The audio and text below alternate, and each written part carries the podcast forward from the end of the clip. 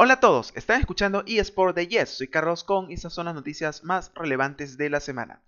Antes de empezar quiero recordarles que pueden escuchar este podcast en cualquier plataforma donde escuchen sus programas favoritos y puedes encontrarnos como arroba eSport de en Instagram y YouTube. Ahora sí, comenzamos.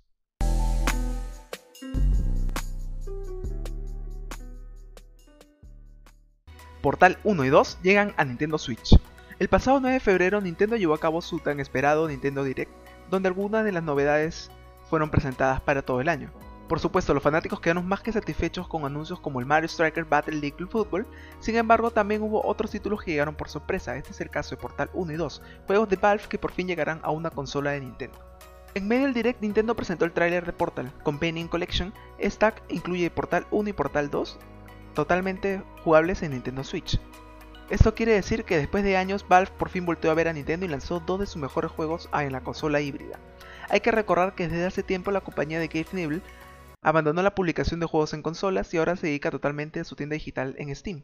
Desgraciadamente todavía no hay fecha de lanzamiento oficial para Portal Companion Collection, según Valve, este juego llegaría en algún punto del 2022. Portal es una saga de juegos que vino a sorprender a la industria hace algunos años, con mecánicas innovadoras y una historia atrapante. Portal se convirtió rápidamente en un juego de culto. Ahora, las nuevas generaciones podrán disfrutar de estos juegos desde la comodidad de la consola híbrida de Nintendo. ¿Qué opinas de este anuncio? ¿Cuáles otros juegos de Valve te gustaría ver en Nintendo Switch? ¿Qué tal toda la saga de Half-Life o tal vez Left 4 Dead?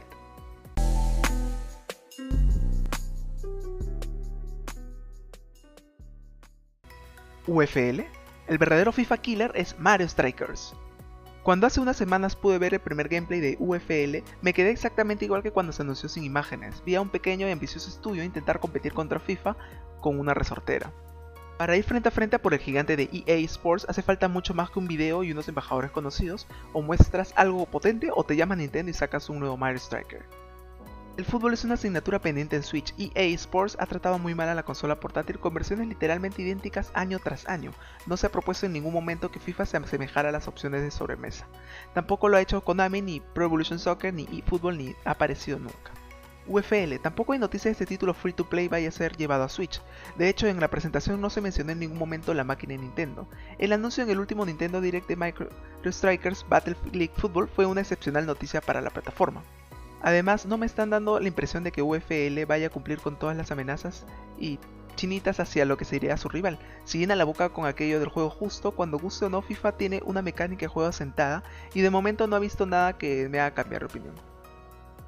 Mientras que con Mario Striker mis sensaciones son completamente distintas. Me encuentro muy emocionado y la razón es evidente. La saga es conocida y los juegos de GameCube y Wii son excepcionales. Mientras UFL es un videojuego que sigue en la oscuridad, sin argumentos para creer en él, Mario tiene toda mi confianza.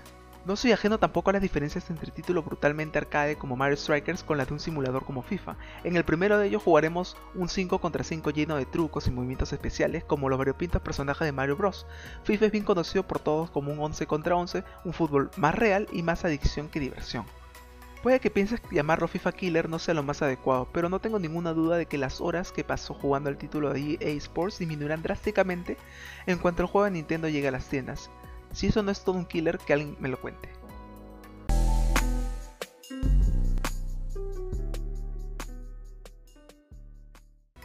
Noble eSports borra su cuenta de Twitter y los acusaron de no pagar a sus empleados. Noble eSports es una organización que compite en las escenas de Apex Legends, Rocket League, Fortnite, Gears of War y más juegos, y acaba de ser protagonista de un escándalo. Lo que pasa es que recientemente desapareció de redes sociales después de que lo acusaran de no pagar a sus empleados.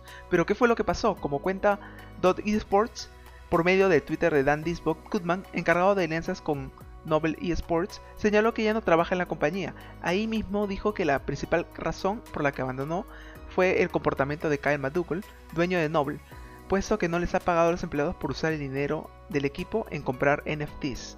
McDougall, gracias a ser la razón por la que cualquiera de Noble se saldría. Todo el respeto, fuiste advertido, aconsejado y simplemente es incómodo trabajar contigo. Nunca quise hacerte enojar o decir algo que fuera mentira, pero como profesional de la industria debo levantar la voz, dijo Goodman.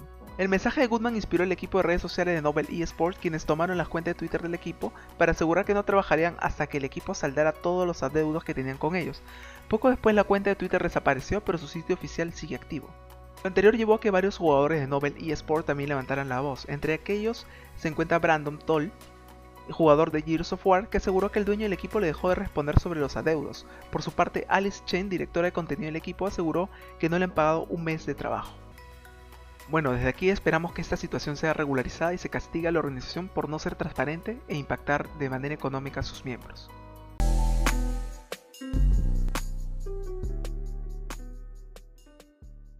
Lost Ark, el triple regalo de Amazon Prime Gaming para la aventura. Lost Ark es indudablemente uno de los grandes estrenos del año en el mundo de los videojuegos, por la ambición de Amazon, la creación del universo y la multitud de opciones desplegadas en el MMO después de lo visto en las últimas semanas. Una aventura con apoyos extraordinarios como los regalos de Amazon Prime Gaming para los primeros días de juego. El hype detrás de estos cerca de 1.5 millones de espectadores detrás de Lost Arks el día de su estreno en Twitch desde el paquete fundador es uno de los puntos de impacto más potentes de los últimos años en el mundo de los videojuegos. Una cifra deseada por muchos con el objetivo de la gratuidad a partir del viernes 11 de febrero y eso no es más que el inicio. El baúl de regalo de Twitch para un niño mimado parte de los drops gratuitos divididos por niveles en determinados creadores de contenido, pero más allá del gancho de la plataforma, la propia marca Amazon Prime Gaming deja al mismo tiempo su primer pack con un regalo triple para todos los jugadores con cuenta, y es el que el primer conjunto ya está disponible. Los jugadores de Amazon Prime Gaming ya pueden reclamar en la web oficial de la plataforma un paquete de tres regalos en el que se profundiza algo más en la experiencia del juego con el aura cristalina, un boost de poder que para progresar algo más rápido de lo habitual con tu personaje. Y es sin duda lo más interesante de este paquete y está incluido también en la mayoría de los packs fundadores. Aquí los tres regalos iniciales. 5 días de aura cristalina, un paquete de 500 de fragmentos de amatista, 3 paquetes de cofres de batalla. Este especial de Amazon Prime para que todo quede en casa a la hora no solo de viciarse al juego gratuito de la franquicia, sino de vincular al mismo tiempo en Twitch para que el impacto global sea mucho mayor. De hecho, la propuesta expuesta a día de hoy desde Amazon Prime Gaming es la de entregar al menos 5 packs como este que ahora está disponible para los primeros días del juego. Finalmente, este pack exclusivo se puede aprovechar en la previa de lanzamiento de cara al final del beta abierto, que será hoy 11 de febrero, una ventaja como tantas que hay en el juego para entrar en la Odisea como miembro Prime, una de las tantas entre los regalos relacionados para la plataforma y demás cosas que vendrán. Y bueno, hasta aquí llegamos con nuestro episodio de hoy, queridos oyentes. Les agradezco muchísimo que sean parte de este proyecto y que juntos hayamos aprendido un poco más acerca del mundo jugabilístico. Los espero en la siguiente edición, ya lo saben, todos los viernes, capítulo de estreno aquí en tu podcast de eSport favorito, eSport de Yes. Puedes seguirnos en Instagram en arroba eSport de Yes o en nuestro canal de YouTube eSport de Yes. No se olviden de enviar sus comentarios, seguirnos y darle clic en la campanita para que no se pierdan de ningún video. Manténganse conectados.